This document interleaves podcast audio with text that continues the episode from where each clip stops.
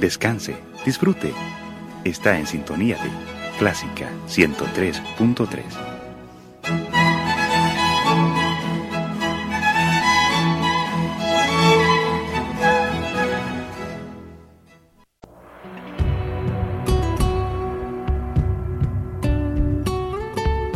Siempre con usted, Radio Clásica 103.3.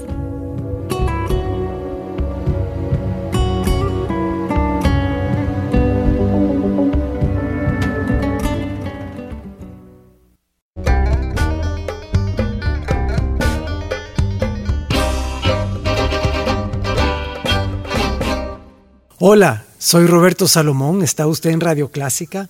Bienvenidos a En Escena, Hablemos de Teatro. Hoy en cabina conmigo está Victorio Godoy. Victorio Godoy es un malabarista, un actor, una persona muy valiosa en el medio teatral salvadoreño desde hace varios años. Él no es de aquí, es de Chile, pero eso se arregla. Hola Victorio. Hola Roberto, ¿cómo estás? Bienvenido. Muchas gracias. También conmigo en cabina está Flavio, el hijo de Victorio Godoy, pero él no va a hablar. Él está viendo cómo funciona la radio y jugando con su aparatito. Con su aparatito mágico, que ya lo dejó. Eh, Victorio, bienvenido. Eh, ¿Tú estás en El Salvador desde hace cuánto tiempo? Desde el 2000. Desde el año 2000. ¿Y tú viniste por casualidad? O? No, no, yo vine porque venía a encontrarme con la que después fue la mamá de mi primer hijo. Eh, habíamos tenido una relación en Chile y ella se vino y se iba a quedar una temporada acá. Y la idea es que yo me venía a buscarla a ella. ella, ella es actriz y estaba trabajando acá. Vinieron al festival que tenía Fernando Maña ya, internacional. El, Creatividad Sin Fronteras, que duró 16 años estupendos en que trajo un montón de compañías. Muchas compañías muy importantes al país y desgraciadamente por razones fiscales pues ese festival se suspendió. Claro, ese, ese festival y entonces eh, después ella siguió trabajando con él. Yo llegué, yo salí de Chile por tierra o sea, que te hiciste todo el continente por tierra. no todo el continente, pues sea de Santiago a Mendoza en Argentina, Mendoza a Buenos Aires, Buenos Aires Colonia. ¿Y tú ya eras malabarista en esa, en ya era malabarista. O sea, que te ganabas la vida así. Pues claro, andábamos haciendo espectáculos callejeros eh, recorriendo nueve meses me demoré. Eso es lo que es interesante de ti, Victorio, que tú empezaste como artista de calle, realmente cuando empezaste a hacer teatro en sala es cuando llegaste acá o bueno, nosotros nosotros cuando yo comencé en Chile teníamos una compañía de teatro popular en, el, en el barrio y donde la idea era hacer espectáculos de, de sala y espectáculos de calle también. Entonces, hicimos un par de montajes donde tenía la versatilidad que podía ser adentro de, la, de la, una sala o en el, al aire libre. O sea que tú, pero tú principalmente eres conocido como eh, Victorio el malabarista. Sí. Y eh, con trabajo de calle, con trabajo de sala, con trabajas mucho en, en Santa Tecla también, ¿verdad? En el Paseo del Carmen. En el Paseo del Carmen. Y eh, bueno, te has convertido un poco en una institución de los malabares aquí, primero porque, porque eres un excelente malabarista. Ah, y, segundo porque es algo que, has insistido en que encuentre su camino. Eh, o sea, eso, esto es lo que me parece interesante, porque tú has hecho ya dos o tres espectáculos distintos en que el malabar es parte de integrante del espectáculo, pero no es solamente de eso, es el espectáculo cuenta una historia, cosa que no es muy común entre los números de circenses, porque generalmente los números circenses son solamente una proeza técnica. Sí, sí, eh, yo quería, yo quería hacer este, esta mezcla, esta fusión. O sea que tienes algo que decir, además de solo mostrar tu técnica. Eh, más bien, yo creo que todos tenemos algo que decir quería hacer una fusión. Sí, sí, como todos tienen algo que decir, pero un trapecista no necesariamente lo dice en su acto de trapecio en el circo. Eh, sí, pero no hay, no hay únicamente el trapecio de circo, también hay un montón de ramas que, de espectáculos, por ejemplo, no sé, la Fura del Baus, el Cirque du eh, Soleil. Cirque du Soleil. Sí, pero a eso es lo que quiero ir yo, en que, en que todos los caminos que pueden llevar al teatro y que el teatro puede aprovechar son maravillosos, porque finalmente el- la primera función del teatro es contar historias. Claro. Entonces, ¿cómo cuentas una historia con malabar, con trapecio, con escupidores de fuego, etcétera? Y esto es lo que me parece. Bueno, es- lo hacemos así como hicimos Pinocho. así contamos la historia. con malabarismo, con lanzafuego, con todo, ¿no? ¿Te acuerdas? Claro, claro. Eh, sí, Víctor y yo la primera vez que trabajamos juntos fue en Pinocho, que fue hace como ya como 12, 13 años y precisamente era, era, era un experimento para tratar de ver cómo podía yo integrar a un malabarista dentro de un espectáculo de teatro. Claro. Para volver a, este, a esto de contar una historia, es muy difícil eh, contar una historia con malabares, ¿no? Sí, es difícil, pero creo que también si uno teniendo la herramienta, eh, ya es cosa de ir como adaptando y, y buscarle el, buscarle la vuelta y que no sea una cosa Por tener la herramienta quieres decir la, El malabarismo. Ya, el- ya saber la técnica lo la- suficientemente bien para poder hacer otra cosa mientras estás haciendo los malabares. Exacto, mientras hace unos huevos estrellados puede estar hablando por teléfono y no sé, y Y regañando las- al niño. Y las pelotas siguen, Y las pelotas siguen en el aire, exacto. claro. Eh, vamos a seguir hablando de esto y muchas otras cosas más. No se vayan.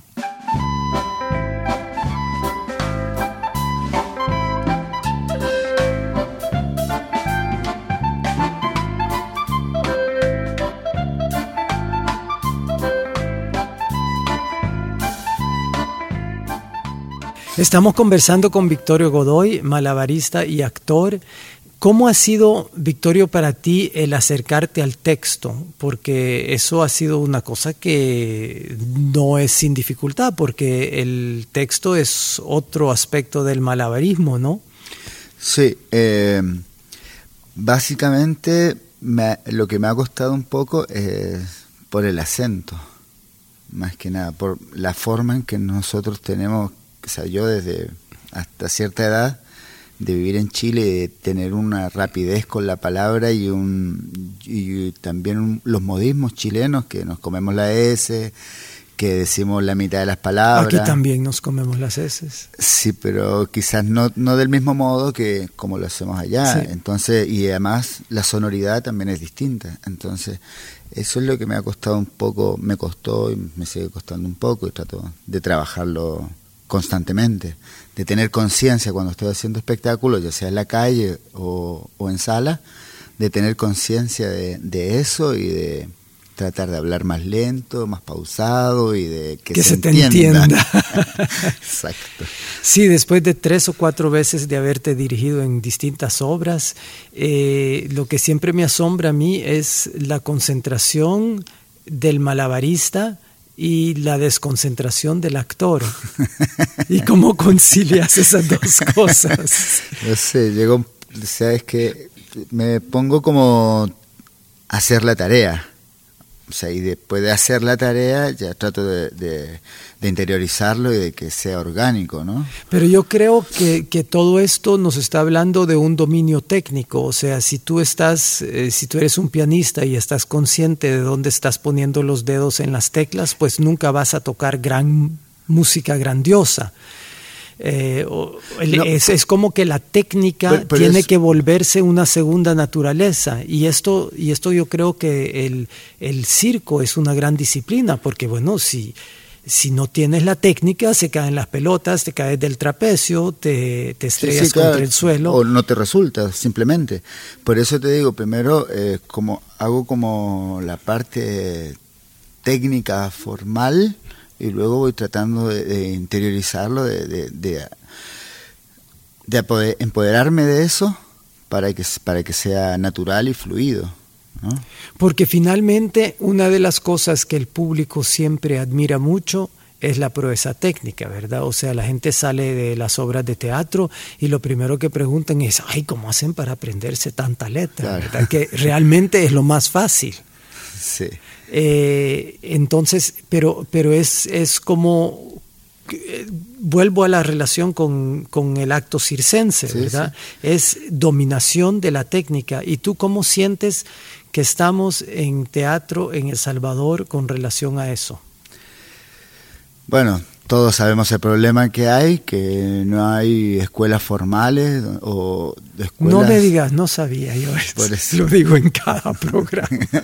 bueno, te lo vengo, te vengo a reafirmar que hace falta, pues, hace falta que los que las, nuevas generaciones eh, se estudien y tengan, se dediquen a esto y haya un auge mayor, porque yo recuerdo un par de años atrás, no sé, como cuatro o cinco años, hubo un auge. Tuvo de repente como que empezó y se empezaron a hacer propuestas realmente interesantes a nivel centroamericano. Habían propuestas interesantísimas y ahora como que de nuevo como que hay un bajón. Siento como que... Es cíclico. Sí, ¿verdad? Como que está un poco estancado. O sea, yo recuerdo que un año... No, sé, yo tengo una teoría, pero... Mm, no sé. Creo que a veces mientras más jodidos estamos, es cuando más flora la creatividad porque tenés que andar. Bueno, esa es una cosa muy conocida en el arte, ¿verdad? Eh, los grandes movimientos artísticos eh, se han dado no en tiempos de, de, bienestar social, sino que en tiempos de dificultades y, y de autoritarismo. Eso es cierto a través de toda la historia pero eso no quiere decir que somos partidarios de un autoritarismo para qué. No, no somos partidarios de autoritarismo, pero a veces como que pero sí de nos, disciplina. nos acomodamos. Pero sí de disciplina, porque yo creo que uno de los grandes problemas eh, con el arte teatral es que no tenemos la disciplina que tienen los bailarines. La danza o el circo. Y no digo los músicos porque tampoco la tienen aquí en El Salvador, porque yo conozco músicos en otras partes del mundo que aunque son músicos así reconocidos y recontra reconocidos, todas las mañanas se levantan y hacen dos horas de gamas y tocar las piezas para la, hija de Bach, ¿verdad? Y ta, ta, ta, ta, ta, ta, Yo, también conozco varios músicos que, que se, por lo menos, aunque están vinieran de vacaciones, se llevan su instrumento y están ahí, se encierran una hora, dos horas a, tocar, a, no perder la, la movilidad, digamos. Claro, y en el teatro hay muy poca gente que hace esto, hay muy poca gente que sigue un entrenamiento después de haberse declarado actor, porque aquí nadie te declara actor si no eres tú mismo. Exacto, incluso, incluso en los montajes, o sea, muy, muy, yo me he dado cuenta que hay gente que llega al ensayo y llega a hacer el texto, llega a... Claro, tú trabajas una preparación siempre... física Tú siempre propones una preparación física previa y esto te viene de, tu trabajo circense y que, es absolutamente necesario para que el cuerpo esté listo para actuar. Esté atento, claro. Pero más que nada viene de, esta formación de teatro popular que teníamos, que ahí era como era bastante laboratorio, entonces eh, bastante con, con el entrenamiento físico y con toda esta cosa física y la preparación del cuerpo se llegamos una vez, bueno, una temporada que hacíamos, hacíamos limpiezas corporales de comida, por ejemplo, una vez hicimos una que eran 10 días de trigo, de granos de trigo, y lo único que comíamos era un, tomábamos era un vaso de agua tibia. Esto te ayuda a limpiar el organismo y el hígado y todo para todo era para un mejor funcionamiento, ¿no? Para una mejor expresión de tu arte. Exacto. Understand me now. If sometimes you see that I'm mad, don't you know no one alive can always be an angel? When everything goes wrong, you see some bad. But I'm just a soul whose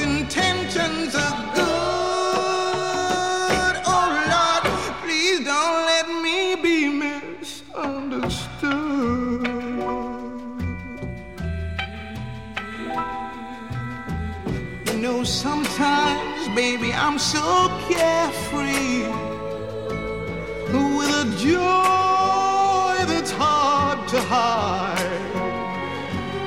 And then sometimes again it seems that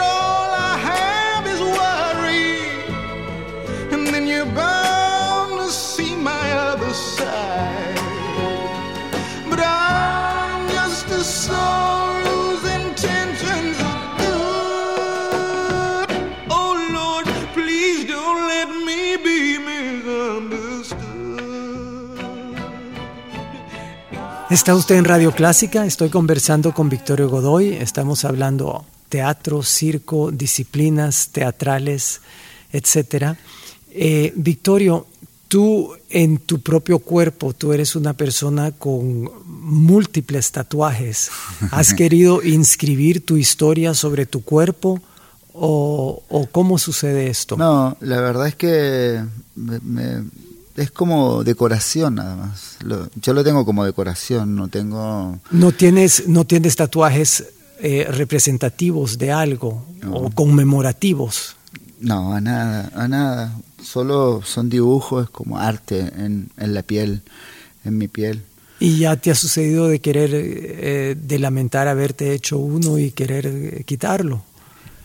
Por momentos, muy poco me ha sucedido, pero poco, poco, casi nada. Y esto del tatuaje, que aquí tiene una connotación tan fuerte en El Salvador, eh, ¿no te ha causado problemas? Eh, no, fíjate que no, no sé, porque, no sé, me verán, me verán como... Como extranjero un poco loco. La policía como chele y los otros como rockero. Ya. Una vez me preguntaron en un, un- que creo que era eh, Santa María, no me acuerdo, por yendo a San Miguel y me dice uno, ¿y vos qué onda con los tatuajes? Ajá, y yo dije, bueno, de rockero, ¿no? ajá. De- Y entonces ya es aceptado. Claro, ya es como Ajá. que es- Porque es decorativo, camino. porque no, porque no, No, son letras y no que representa dicen algo, no algo. representa algo, know ideología.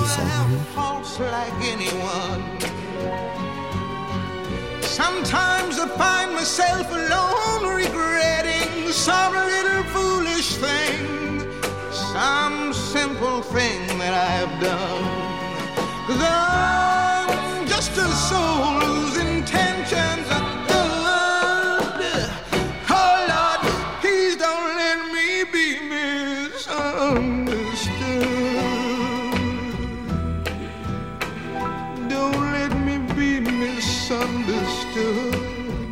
try so hard, so please don't let me be misunderstood. Victorio, cuéntanos un poco del trabajo de calle, cómo funciona, o sea, ¿te compran las funciones o pasas el sombrero o cómo funciona eso? Bueno, desde que yo llegué aquí a El Salvador había, había muy pocos malabaristas, muy poco arte circense. Entonces eh, Pero eso ha proliferado ha muchísimo. proliferado porque ha habido también un auge en toda la región. Y también ya es más accesible los materiales. Entonces, También hay ONGs que entrenan a jóvenes Y para, para hacer mejores malabares, ¿verdad? Sí, más que mejores malabares para, para que tengan una herramienta. Porque ya después los chicos se lanzan solos. Pues como no hay una escuela formal, pues. ¿Y qué, qué, escuela, qué sucede con los jóvenes malabaristas que son muy buenos, que están en, en muchos semáforos Sí. haciendo malabares? ¿Qué sucede con ellos una vez que han perfeccionado su arte? Ah, o sea, ¿tienen dónde ir? ¿Tienen cómo desarrollarse? ¿Tienen Lo- cómo integrarse mejor? Lo que, lo que pasa generalmente es que un, un par, algunos se van, ya sea a México o a Costa Rica, donde el nivel es mucho mayor, y, y los otros se quedan trabajando en eventos, eh, ya sean primeras comuniones, bodas, recepciones. Pero hay unos que se han unido en grupos, ¿verdad? Porque hay unos grupos que incluso han desarrollado este arte circense con vestuario, con intervenciones, eh, ya en que el malabar es parte del, del espectáculo, pero ya un espectáculo con, eh, con vestuario. Sí, claro, to- todo, todo esto que tiene que ver mucho con, con lo de los eventos, ya sea la fiesta de fin de año de las empresas que contratan malabaristas. Entonces, eh, la misma gente se ha encargado de, vestir y disfrazar su, su arte, digamos, para, para poder venderlo mejor, para que te contraten. Pero cuando actúas, por ejemplo, en el Paseo del Carmen, ¿tú estás contratado por el ayuntamiento, por la municipalidad o cómo funciona mm, eso? No, no, no, no. Lo único que eso es lo que te dan el permiso. Eso es lo que iba cuando te estaba te estaba contando de que cuando llegué no había malabaristas, entonces fue loco porque con el con Quique Valencia, con Hermes Cruz, así en el 2000. La primera vez que hicimos semáforo aquí no había nadie más haciendo semáforo. Era loco porque pasaban los microbuseros, la coaster, y decía, ahora se rebuscan los piperos, porque ya lo hacíamos, era más producido, ¿viste? Era, entonces después yo me fui a hacer malabares a los planes y también pedí permiso y hacía malabares en el mirador, solo.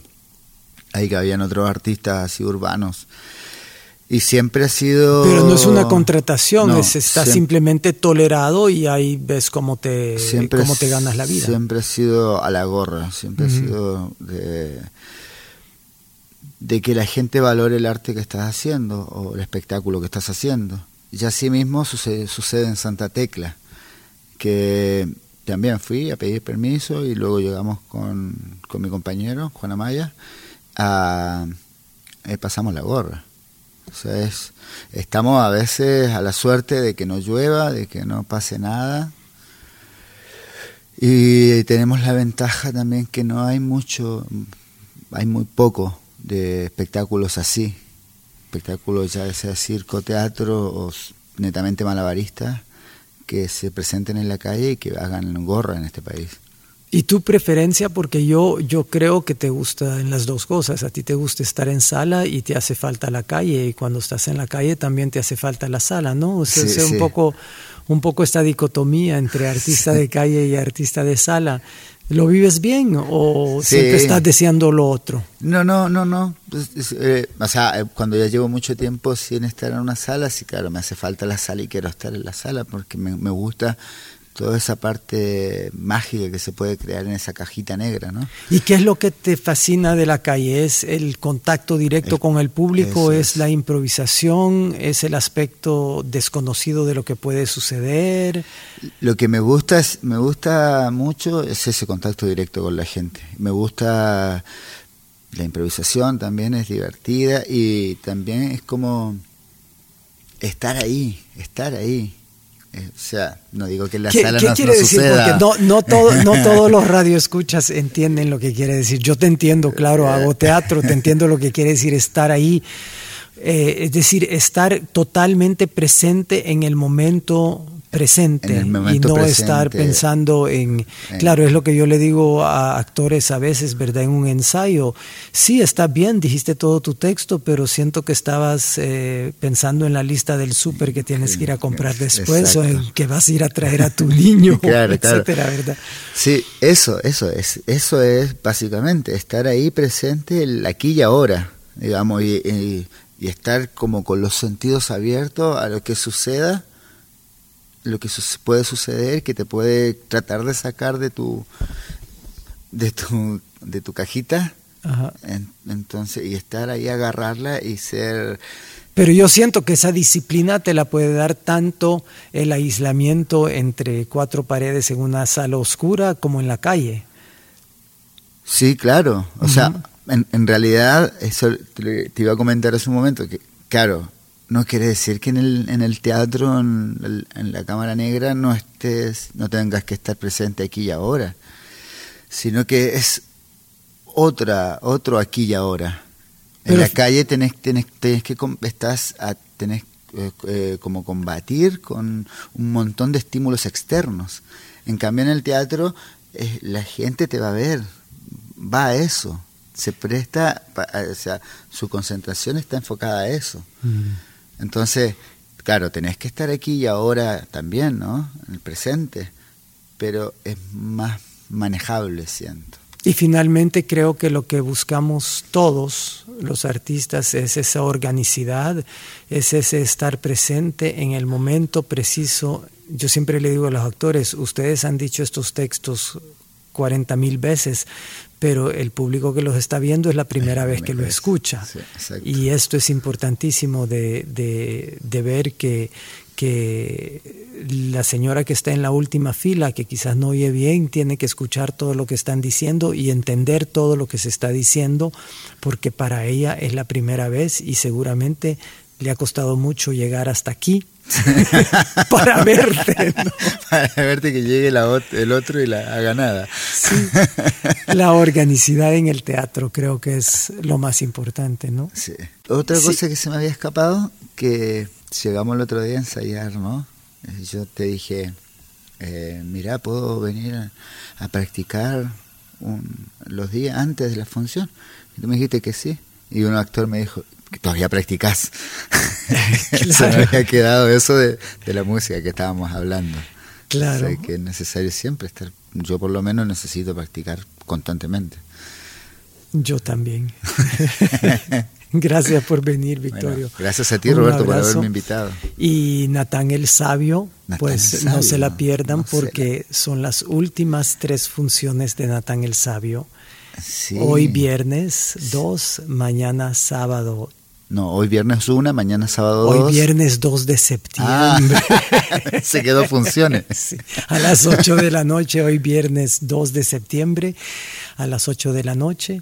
Sábado 3 de septiembre a las 5 de la tarde y a, las 8, de, la noche. Y, el, domingo 4, la última función de Natán el Sabio hasta a saber cuándo, porque es una obra muy difícil de montar, porque son siete actores que todos tienen otras cosas que hacer y reunir el tiempo común es increíble.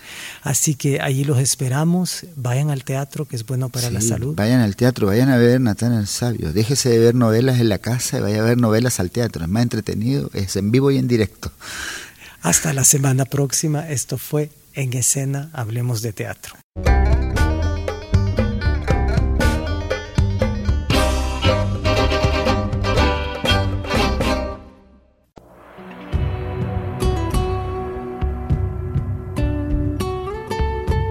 Siempre con usted, Radio Clásica 103.3.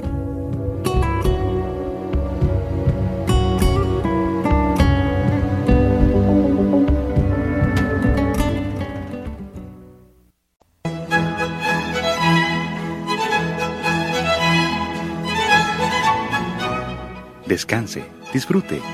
Está en sintonía de Clásica 103.3.